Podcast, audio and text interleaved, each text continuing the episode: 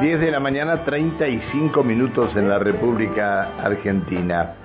Alquiler 2022.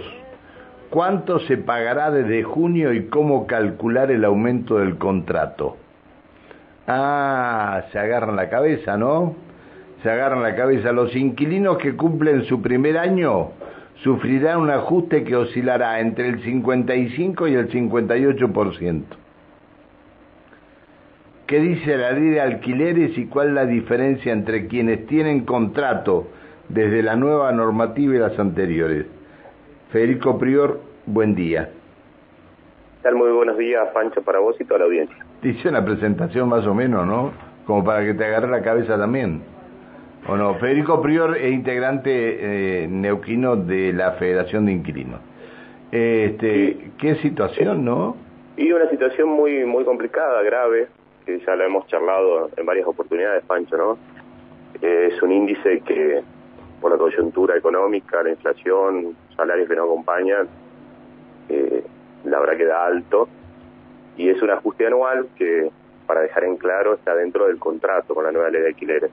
Hoy tenemos con la, con la normativa que está vigente, esto también aclararlo, que todo lo que se firme y todo lo que tenga que ver con el contrato de alquiler, está todavía vigente la nueva ley, que son tres años de contrato con dos ajustes anuales. Esos ajustes anuales en base al índice que da el Banco Central, que es el que te refería eh, vos al principio, ¿no? Con una inflación que está al 60% y que se prevé que supere en estos meses el 70%, ¿no? Así que bueno, esa es la situación gravísima, con precios en Neuquén y en el Alto Valle exorbitantes. Hace poco salió una investigación que hicieron desde el CONICET, la Universidad Nacional del Comahue, con respecto a los valores de los alquileres que no tienen techo y una ciudad que concentra cada vez más eh, en distintas zonas, digamos, o sectores de la ciudad, eh, lugares que prácticamente no son ya para la clase media, digamos, clase media alta, y, la verdad que, bueno, la concentración del mercado inmobiliario es tremenda, así que cada vez más expulsiva la ciudad, ¿no? Así que esta es la situación que hoy tenemos. Sí, hay que decir que el precio del alquiler no está regulado, el precio inicial lo sigue fijando el mercado inmobiliario, es decir, que hoy te pueden cobrar cualquier cosa. Eh, sí, pero puede, puede haber entre un 55 y un 58% de, de ajuste. Hay un 55, hoy el índice está en el 55%, pero sí lo que hay que aclarar es que vos pagás un precio único de alquiler durante un año.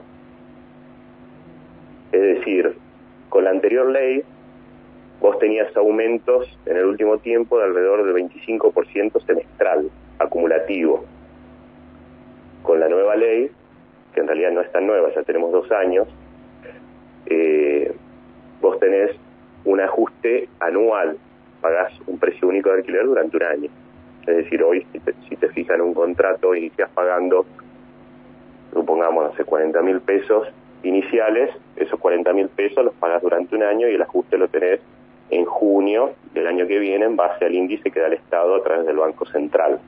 Antes era semestral y acumulativo, ¿no?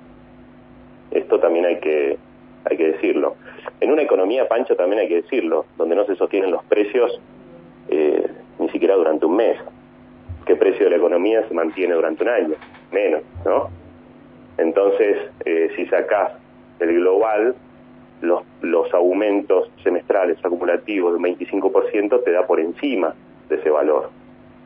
Porque el precio del ajuste anual, o sea, el ajuste anual en realidad está en referencia al precio inicial del contrato. Y también hay que aclararlo, el ajuste que establece la ley de alquileres es un tope, es un techo. Se puede pactar por debajo de ese tope. Lo que pasa es que nadie lo hace, básicamente, ¿no? Así que eso, eso es un poco para aclarar de qué se trata el ajuste anual, la nueva ley de alquileres y, y cómo era anteriormente con un plazo que tiene ahora de tres años. Me acaba Antes de llegar, dos años de contrato. ¿eh?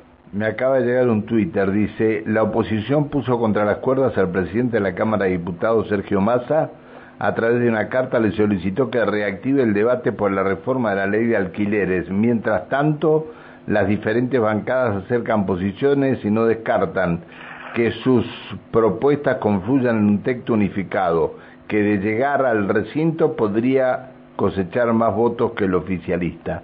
Esto, eh, a ver, eh, modifica la ley que se sancionó hace dos años atrás. Claro, en realidad, primero déjame decirte, Pancho, que es una irresponsabilidad total de los políticos y de quienes nos representan, los diputados en este caso, de querer eh, retroceder con algo que se avanzó hace dos años atrás. Es decir, como para poner un poco en contexto, lo que se votó hace dos años atrás y que se pudo avanzar, hoy estamos retrocediendo, ¿no? Eh, a diferencia de otros países que toman medidas eh, y el Estado realmente regula el alquiler y toma medidas eh, relacionadas a la coyuntura actual económica. Por ejemplo, España tiene una inflación histórica del 10% y el Estado salió a poner un tope del 2% de aumento. no ah. sé, ni hablar de Alemania que se expropian viviendas del Estado para regular el precio y ponerla en alquiler. Es decir, son medidas de fondo que nosotros ni pensarla, porque todavía estamos empantanados. La ley, la ley de alquileres, la ley de alquileres, esta fue un proyecto de ustedes, esta que está ahora, la que se sancionó hace dos años atrás, y ahora la quieren reformar ustedes también. No, nosotros lo que la postura clara de la Federación, primero que no, eh, mira, en diputados esta ley fue presentada por Lipovetsky en su momento, que era del sector de Macri. Salió durante el gobierno de Macri con media sanción de diputados y se terminó de aprobar en el Senado con los mismos que habían aprobado en diputados, el mismo sector político, desconectándose porque fue en pandemia. Es decir, esto viene de años, Pancho. En, en algún momento la Raburu, senadora por Río Negro, había iniciado el proyecto, había ingresado el proyecto en el Senado, perdió estado parlamentario y después fue Lipovetsky quien ingresó el proyecto en diputados. Salió por unanimidad y después se aprobó en el Senado. Y ahora los mismos bloques políticos que no se ponen de acuerdo eh, quieren retroceder con la, con la normativa. La postura nuestra es sostener lo que tenemos, que es una ley, que es una base de regulación, que el Estado, hay que decirlo, no la controla, pero es una base de regulación que hacía 40 años en la Argentina no teníamos una normativa de este tipo. Y poder profundizar en lo que hacen la, mayoría de los países. Eh, tener un precio inicial regulado del, del contrato, que realmente se registren los contratos en AFIP y se controle del Estado, y que haya topes sobre los precios teniendo en cuenta la situación económica que hay. Pero en realidad en lo que estamos empantanados, Pancho, es en que hay tres puntos que se están discutiendo. Uno es el plazo del contrato, porque al mercado inmobiliario no le conviene que es un plazo de contrato de tres años, porque vos antes, a los dos años, tenías que renovar el contrato y pagar tres meses de alquiler para, renovar con la comisión inmobiliaria, ¿no? Ahora tenés tres años de contrato. Y antes los aumentos eran semestrales y acumulativos. Entonces, imagínate si dejamos liberado el precio de los ajustes al mercado inmobiliario con la inflación que tenemos. Tendríamos ajustes mensuales o trimestrales o semestrales, como han planteado muchos, con aumentos del 25-30% y, quizás más, porque no tendría un techo. Y otro problema que tienen es el registro de contratos de NAFIP, que hasta los mismos políticos no quieren registrar los contratos y blanquear las propiedades. Entonces es un tema bastante complejo que, como te decía anteriormente, estamos totalmente empantanados. Ojalá se pueda avanzar. Hay tres dictámenes que salieron de la Comisión de Legislación General de la Cámara de Diputados. Ahora, eh, si cada dos años vamos a estar, eh, lo, lo, último que te pregunto, si cada dos años vamos a estar disconforme con lo que planteamos dos años antes, me parece que, me parece que algo, algo estamos haciendo mal todos, todos, no solamente diputados y senadores, ¿no? Mira, yo creo que eh, no hay, como te decía anteriormente, eh, no hay una política activa del acceso a la vivienda, primero, ni del Estado Nacional ni del Estado Provincial. El Estado Provincial cree que entregando viviendas, que es algo importante, hay que decirlo, pero cree que se soluciona el tema del alquiler y no se soluciona.